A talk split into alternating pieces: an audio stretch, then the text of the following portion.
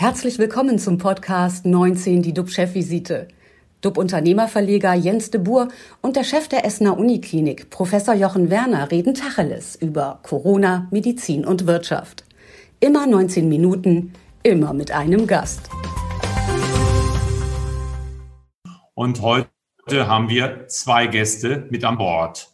Zunächst einmal begrüße ich Professor Dr. Stefan Böhm. Er lehrt an der Schweizer Elite-Uni St. Gallen. Mit seinem Team forscht er zurzeit zu den gesundheitlichen Auswirkungen von Homeoffice. Zusammen mit der Barmer hat er die Langzeitstudie Social Health at Work, das heißt so viel wie soziale Gesundheit bei der Arbeit, ins Leben gerufen.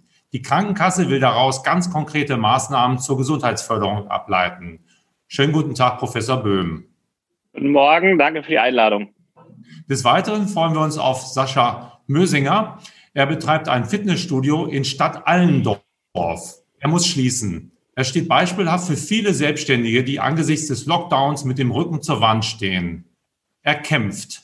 Er schreibt Landespolitiker an, gibt Interviews in der lokalen Presse, um auf seine Situation aufmerksam zu machen. Moin, moin, Herr Mösinger. Moin, moin nach Hamburg. Bevor wir mit Ihnen äh, beiden über Ihre Arbeit, über Ihre Forschung und so weiter sprechen, lieber Jochen, wo stehen wir denn heute mit den RKI-Zahlen und was beschäftigt dich heute besonders? Ja, lieber Jens, die RKI-Zahlen zeigen weiter den Trend äh, einer Abnahme der Infektiosität oder der Infektionsrate. 13.200 Neuinfektionen, das sind 2.700 weniger Fälle als vor einer Woche. 982 Patienten sind im Zusammenhang mit Covid-19 verstorben. Bei uns an der Essener Universitätsmedizin versorgen wir weiterhin 112 äh, Covid-19-Patienten stationär. 35 ähm, davon auf Intensivstation. Und leider sind gestern auch bei uns wieder zwei weitere Patienten an dieser Erkrankung verstorben. Was mich besonders bewegt, ist, dass heute vor einem Jahr der erste Corona-Fall in Deutschland festgestellt und dann einen Tag später, also am 28. Januar 2020, öffentlich bestätigt wurde. Inzwischen sind weltweit über 100 Millionen Infektionen mit SARS-CoV-2 nachgewiesen worden. In Deutschland verstarben 54.000 Menschen im Zusammenhang mit dieser Covid-19-Erkrankung. Jetzt beginnt in Deutschland also unser zweites Corona-Jahr. Wir müssen den Blick nach vorne richten, allerdings ohne Defizite zu verschweigen. Hierzu gehört das Eingeständnis, dass wir noch immer auf einer unzureichenden Datenlage agieren. Die Gesundheitsämter sind noch immer nicht flächendeckend digital vernetzt. Das, Fax, das Faxgerät ist noch immer nicht entsorgt. Datenmeldungen erfolgen noch immer nicht annähernd in Echtzeit. An Wochenenden werden die Daten noch immer unzureichend weitergemeldet, nicht nur von Gesundheitsämtern, sogar von Bundesländern. Wir sind meilenweit von einem passgenauen Handling der Pandemie entfernt, auch weil uns dazu die, die valide Datengrundlage fehlt. Selbst bei den Mutationen stochern wir seit Wochen im Nebel, weil wir zu wenige Sequenzierungszentren aufgebaut haben. Hier sprechen wir noch nicht einmal über die Weiterleitung der Daten. Sie müssen überhaupt erst einmal zuverlässig und ausreichend erhoben werden. Immer wieder werden wir unserem Attribut Digitalwüste Deutschland gerecht. Unser erhebliches Digitalisierungsdefizit, gerade im Gesundheitswesen, passt hervorragend zu dem bei uns deutlich überzogenen Datenschutz, der Daten statt Gesundheit schützt. Dieses wurde schonungslos offengelegt bei der Wirksamkeitsanalyse der Corona-Warn-App, die zig Millionen Menschen runtergeladen haben und die zig Millionen Menschen vor Augen geführt hat, dass Digitalisierung im deutschen Datenschutzkorsett unwirksam ist und bleibt. Auch ein Jahr nach Beginn der Corona-Pandemie gibt es in Deutschland keine notwendigen Lockerungen des Datenschutzes. Pandemie ist eben nicht effektiv mit Bürokratie zu bekämpfen. Das kostet Kraft, ist ungenau und ineffektiv. Nicht die Zahl 50 ist unser Problem. Das Problem ist die Jahrzehnte sträflich vernachlässigte Digitalisierung. In einem Zeitalter, in dem die weltweit wertvollsten Unternehmen wie Alphabet, Apple, Amazon und Alibaba ihr Geld mit Daten und deren Auswertung durch Algorithmen verdienen, ähm, wird in einer der weltgrößten Industrienationen versucht, einer historischen Aufgabe mit anachronistischen Methoden gerecht zu werden. Aber warum nochmal fällt es der Politik so verdammt schwer, diese Feststellung zu kommunizieren, ein Reset zu machen und dann ehrlich und transparent Schritt für Schritt aus dem Digitalversagen herauszutreten?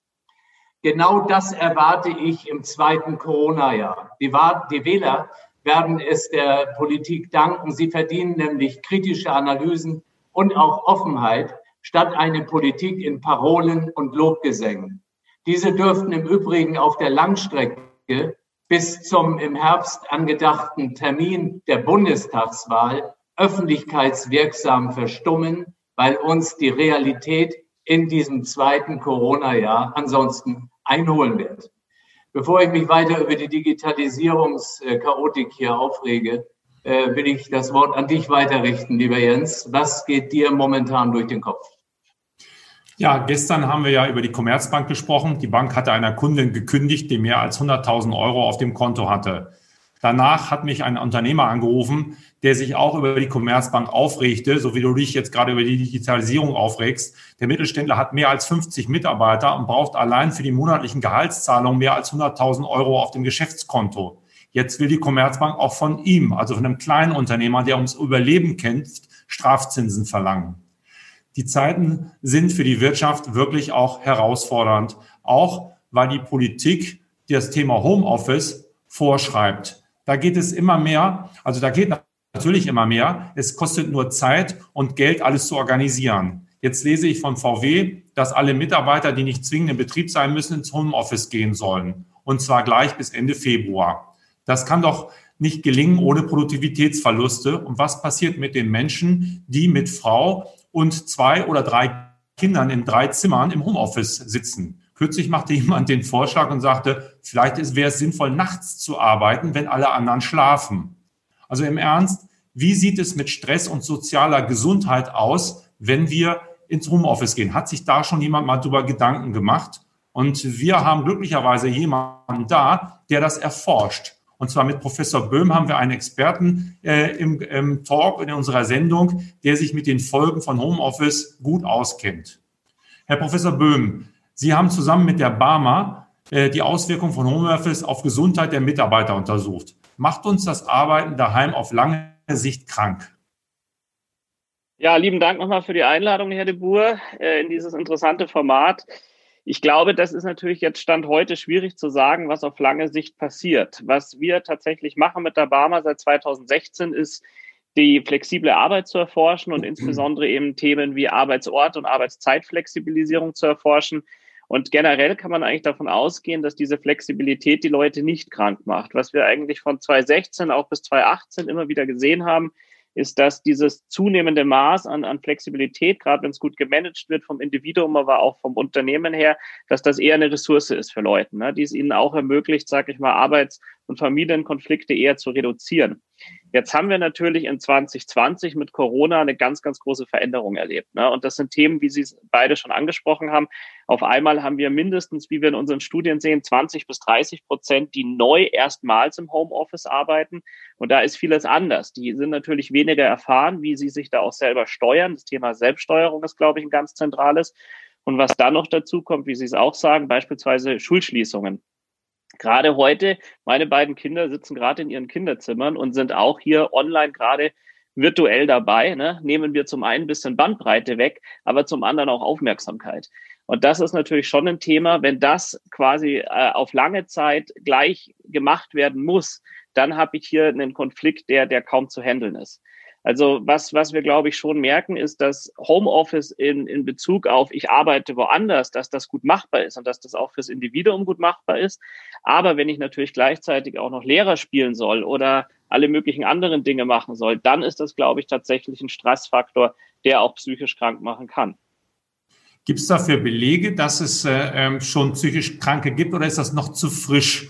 Äh, ich meine, Sie sind wahrscheinlich mit den zwei, mit den zwei Kids äh, kriegen Sie das hin, aber es gibt ja auch prekäre Situationen. Es gibt Familien, wo Absolut. auch die nicht da ist, äh, wo auch vielleicht mal eine Alkohol eine Rolle spielt. Äh, wie sieht's da aus? Also da liegen wir selber die Zahlen noch nicht vor, aber ich habe äh, selber auch relativ viele Bekannte und Forscher beispielsweise aus dem Bereich äh, der Psychiatrie raus. Und ich glaube schon, aber da kann Herr Werner vielleicht auch mehr dazu sagen, dass es da, glaube ich, schon leichte Indizien äh, gibt, dass natürlich da auch wirklich psychische Erkrankungen die eh schon relativ weit verbreitet natürlich sind und immer ein Risikofaktor auch da sind, dass sowas schon in diesen, diesen Stresszeiten auch nach oben gehen kann. Gerade wenn ich natürlich nicht das letzte Maß an Resilienz habe. Und wir wissen zum Beispiel ähm, von Forschung, ein Freund von mir, Professor Cavole aus Zürich, der zum Beispiel gezeigt, auch dass auch Angst vor Arbeitslosigkeit beispielsweise das Suizidrisiko drastisch erhöht. Und äh, interessanterweise gar nicht erst, wenn die Arbeitslosigkeit eintritt, sondern dann, wenn Angst vor Arbeitslosigkeit besteht. Und das ist natürlich beispielsweise auch was, mit dem wir heute gerade natürlich, äh, wenn Sie an die ganzen Freiberufler, an die ganzen Selbstständigen denken, das sind natürlich schon Themen, die da da sind. Und ich glaube schon, dass wir da mit einem ganzheitlichen Blick äh, auf Corona diese ganzen Aspekte schon auch stärker mit, äh, mit berücksichtigen müssen. Ja, Jochen, der Ball geht zu dir. Merkst du, spürt ihr, dass die, die sagen wir mal, der Anteil an psychischen Erkrankungen zunimmt? Also da gibt es tatsächlich äh, Berichte drüber und ähm, ich glaube, es ist einfach, wie Herr Böhm auch schon sagte, zu früh, um da jetzt wirklich abschließend was zu sagen. Was mir nur gefällt, ist, dass eben Professor Böhm genau dieses Thema anspricht, denn man hat ja in der öffentlichen Diskussion das Gefühl, alles ist kein Problem. Ja, jetzt gehen wir in Homeoffice. Wir hatten das ja im Frühjahr in der ersten Welle. Äh, manche gab das, die waren heilfroh, dass sie wieder zurückkamen. Ähm, andere haben gesagt, die Leistungsfähigkeit ist nicht gleich gut und, und, und. Jetzt sind wir in, dem, in der Neuauflage quasi. Und ähm, ich glaube, die, das ganz Wichtige ist, das ist wie mit den Langzeitfolgen von Corona, dass das wirklich dokumentiert und aufgearbeitet wird. Und das passt auch. Vielfach ist der Fokus zu sehr auf den Medizinern, den Virologen. Äh, hier brauchen wir genau diese Ansätze von äh, zum Beispiel Professor Böhm und seinen Kollegen, um das aufzuarbeiten, damit wir wenigstens für das dritte Mal dann äh, mehr Ergebnisse haben. Was sind denn zurzeit die drei, sagen wir mal, wichtigsten Erkenntnisse aus Ihrer Studie, die Sie uns mitteilen können, Herr Böhm? Also ich glaube, was wir eben sehen, ist, dass es sehr, sehr stark darauf ankommt, wie die Leute damit umgehen. Und was wir in der Studie sehen, dass das eigentlich drei Ebenen sind. Das ist das eine, wie man selber damit umgeht. Wir nennen das Navigieren. Das hat viel auch beispielsweise mit so Grenzmanagement-Taktiken zu tun. Und Sie haben schon angesprochen, die sind natürlich immer dann umso schwerer, wenn ich in einer kleinen Wohnung lebe, wenn alle Kinder zu Hause sind, mich dann zeitlich und räumlich abzugrenzen, ist schwierig. Aber was wir in der Studie sehen, ist, dass wenn das gelingt, dass ich zum Beispiel schon einen Arbeitsplatz habe, und das kann auch nur eine Nische sein, aber die einfach da mein Arbeitsplatz ist. Äh, wenn ich zeitlich klar sage, okay, ich arbeite auch nur bis 18 Uhr und ich versuche auch nicht so ein einfach diese, diese Grenzziehung klar zu machen und nicht diese Grenze dauernd zu verletzen. Und zum Dritten, wenn ich das auch kommuniziere, sowohl gegenüber der Familie, ja, wann bin ich erreichbar, als auch gegenüber den Kollegen, das ist was, was ein Stück weit Stress abbauen hilft oder was auch hilft, das besser zu managen. Na, das ist das Individuum. Dann haben wir die zweite Ebene, das ist Team- und Führungskraft. Da sehen wir in den Daten recht deutlich, dass wenn ich Führungskräfte habe, die irgendwo mit virtueller Führung ein bisschen Erfahrungen haben, die wissen, wie sie auch weiter den Kontakt zu Mitarbeitenden suchen, wie sie sich auch erkundigen können, wie es den Leuten geht, wie sie Unterstützung anbieten können, dass das ein Faktor ist, der auf die Arbeitszufriedenheit, aber auch die Performance im Homeoffice extrem einzahlt. Also ich glaube, da müssen die Unternehmen in Zukunft stark ran, diese digitalen Führungsfähigkeiten auch zu erweitern und speziell auch im Team zu gucken, wie das Team insgesamt damit umgeht. Und wir forschen selber auch viel so zum Thema Inklusion und einfach Zugehörigkeit. Und das ist im Bereich der sozialen Gesundheit, glaube ich, was ganz Zentrales. Und das ist natürlich umso gefährdeter, je mehr ich isoliert in meinem Homeoffice sitze, weil ich eben diesen persönlichen Austausch nicht mehr habe. Also das in irgendeiner Form zu versuchen, auch in dieser Sondersituation und in dieser Virtualität trotzdem diese Verbindung zum Team aufrechtzuerhalten, das ist, glaube ich, das Zweite, was ganz zentral ist. Und das dritte auf der Gesamtunternehmensebene, da geht es natürlich erstmal um Themen wie Ausstattung, IT etc. Aber da haben relativ viele Unternehmen auch gemerkt, dass das dann schnell gegangen ist. Ich glaube, hier geht es sehr stark um diesen Kulturwandel auch, ne? dass man eine, eine Kultur hat, die eben das dann auch unterstützt. Und das hat sehr, sehr viel mit dem Thema Vertrauen zu tun. Da sind viele Unternehmen momentan jetzt auch am Schauen, wie mache ich das und muss ich jetzt irgendwie dauernd hier kontrollieren, irgendwie am besten noch für irgendwelche IT-Tools, ob die Leute auch am Bildschirm sitzen und arbeiten. Ich glaube, wenn das auch noch dazu kommt, dann ist das ein weiterer Stressfaktor, der nicht gesund ist, sondern da müssen wir wirklich hinkommen zu einer Ergebniskultur, wo Führungskräfte und Unternehmen als Ganzes generell den Mitarbeitenden vertrauen. Und ich glaube, das ist gerade wieder in dieser Sondersituation, aber auch langfristig für den ganzen Standort Deutschland eine ganz zentrale Geschichte, dass wir von dieser Input-Orientierung weggehen, also nur wie lang mache ich was und, und bin ich da dort vor Ort, sondern was sind eigentlich meine Ziele und wie kann ich die erreichen gut. Ich glaube, dass dieser Kulturwandel ist eine ganz zentrale Komponente auch. Mhm. Man hat ja das Gefühl, beim ersten Lockdown so eine Art Hurra-Stimmung, wir gehen in Homeoffice. Und jetzt merkt man, oh, wir sind im Homeoffice Lockdown 2. Äh, wo sind die Kontakte? Merken Sie einen Unterschied? Na, also ich glaube, was wir dazwischen auch schon gemerkt haben, ist, dass, äh, wie es ja auch Professor Werner schon gesagt hat, oder auch Sie auch, dass die Leute auch froh waren, wieder zurückzukommen. Also ich glaube, was wir ganz stark merken, ist irgendwo, dass die Dosis das Gift macht. Also was wir in den Studien auch sehen, ist, dass die allerwenigsten Leute für immer und 100 Prozent im Homeoffice bleiben wollen. Wir haben gerade auch mit einer großen deutschen Behörde eine Studie gemacht und was da recht klar rauskommt, ist, dass ein bis zwei Tage pro, pro Woche Homeoffice, das ist was, was die Leute gut finden, was die Leute gut managen können, was den Leuten eine Ressource gibt. Aber wenn du fünf Tage da bist, dann wird es zu einem Problem. Und dann hast du auch einen gewissen Lockdown- und Lock-in-Effekt quasi zu Hause. Und ich glaube, in Zukunft werden wir sehr viel bewusster auch überlegen müssen, was machen wir wo und was machen wir wann. Und ich glaube, es gibt eben Tätigkeiten, die im Homeoffice sehr gut zu machen sind, die was mit Konzentration zu tun haben, etc. Aber alles, was mit Kreativität, mit Austausch zu tun hat, das ist, glaube ich, was, was einfach mit den Kollegen mehr Spaß macht und auch tatsächlich produktiver und besser geht. Und hier besser zu überlegen, wann arbeiten wir wo und was tun wir da, das wird, glaube ich, eine ganz zentrale Aufgabe, auch für Führungskräfte. Ja, Herr Mösinger, Sie wären wahrscheinlich froh, wenn Sie äh, mehr Homeoffice machen können. Sie sind im Lockdown im kompletten und Sie sagen, es, Lockdown ist ein Medikament mit starken Nebenwirkungen. Wie geht es Ihnen derzeit als Selbstständiger? Welche Nebenwirkungen verspüren Sie? Ähm, genau. Vielen Dank erstmal, Herr de Boer, dass ich dabei sein darf, dass die Möglichkeit besteht. Ähm, ja, es so, die größte Nebenwirkung ist aktuell einfach, dass man, ja, es wird einem die Möglichkeit geraubt, überhaupt ähm, was anzubieten, weil Fitnessstudios leben halt einfach mal vom Betrieb. Das heißt, die Möglichkeit, Homeoffice zu betreiben, gibt es nicht. Und ähm, eine Nebenwirkung ist halt vor allem auch die Nichtplanbarkeit. Ähm, gerade auch von der Wirtschaftlichkeit, ähm, dass man halt neue Mitglieder auch gewinnt. Man hat momentan vor allem nur Kündigungen, nur Kosten und ja, die Perspektive fehlt aktuell. Gab es denn staatliche Hilfe? Nein, bisher noch gar nichts. Sie haben noch nichts bekommen, dann halt. Wie lange halten Sie denn noch durch? Momentan ist es so, ähm, dadurch, dass wir, ich mich dazu entschlossen habe, weiterhin Mitgliedsbeiträge einzuziehen, ähm, war es halt möglich, sage ich mal, liquide zu bleiben, weil das ist im Endeffekt die Basis von jedem Unternehmen, Liquidität und das war auch die, die oberste Priorität, Liquidität sichern. Dementsprechend konnte man natürlich jetzt, ähm, ja, ich sag mal, die, die Kosten decken, die halt anfallen, die Fixkosten nur das große Problem ist, dieser Verlust, umso länger es geht, der wird ja so oder so kompensiert. Also auch wenn ich jetzt momentan Mitgliedsbeiträge eingezogen habe, den Verlust muss ich später ja ausgleichen. Hm. Sie haben sich gewehrt, Sie haben dann Mails an Landespolitiker geschickt. Was hat das gebracht? Gab es Reaktionen? Ja, es gab äh, ja relativ viele Reaktionen, ähm, auch sehr gute Gespräche, muss ich sagen.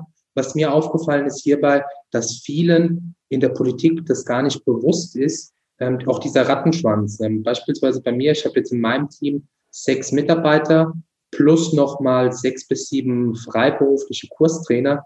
Das heißt, es sind schon mal 13, 14 Existenzen, die da dranhängen. Und das ist vielen gar nicht bewusst, weil bei mir im Studio ist es so, es gibt viele weitere Studios, die haben eine identische Situation. Und ähm, genauso ist es auch, wenn bei mir jetzt äh, die, die Liquidität leidet und ich meine Miete nicht mehr bezahlen kann. Weil auch Mietzahlungen etc., das läuft ja ganz normal weiter. Das ist nicht so, dass ich jetzt sage, hier, ähm, das Studio ist zu, Herr, Herr Vermieter, alles schön und gut, ähm, ich, ich zahle jetzt äh, für vier Monate keine Miete mehr. Ähm, das ist leider nicht der Fall. Wenn Sie einen Wunsch frei hätten oder was wünschen Sie sich jetzt von der Politik? Was muss jetzt geschehen? Mehr Kommunikation mit den Unternehmen. Plus, äh, was ich mir auch, ja, was ich sehr begrüßen würde, wäre eine offene parlamentarische Diskussion, also auch für andere Parteien beispielsweise, weil das ist was, wenn ich so die, die, die Medienlandschaft verfolge, was ich sehr vermisse. Denn im Endeffekt werden die Beschlüsse einfach ähm, gemacht, verlängert dann gegebenenfalls und es gibt keine Alternativen. Und ähm, in, meiner, in meinen Augen ist es ganz klar so, der Lockdown hat mittlerweile, gibt es äh, ja, Wegbereiter, die Alternativen aufgezeigt haben, die auch wirksam sind, die nach und nach jetzt auch umgesetzt werden.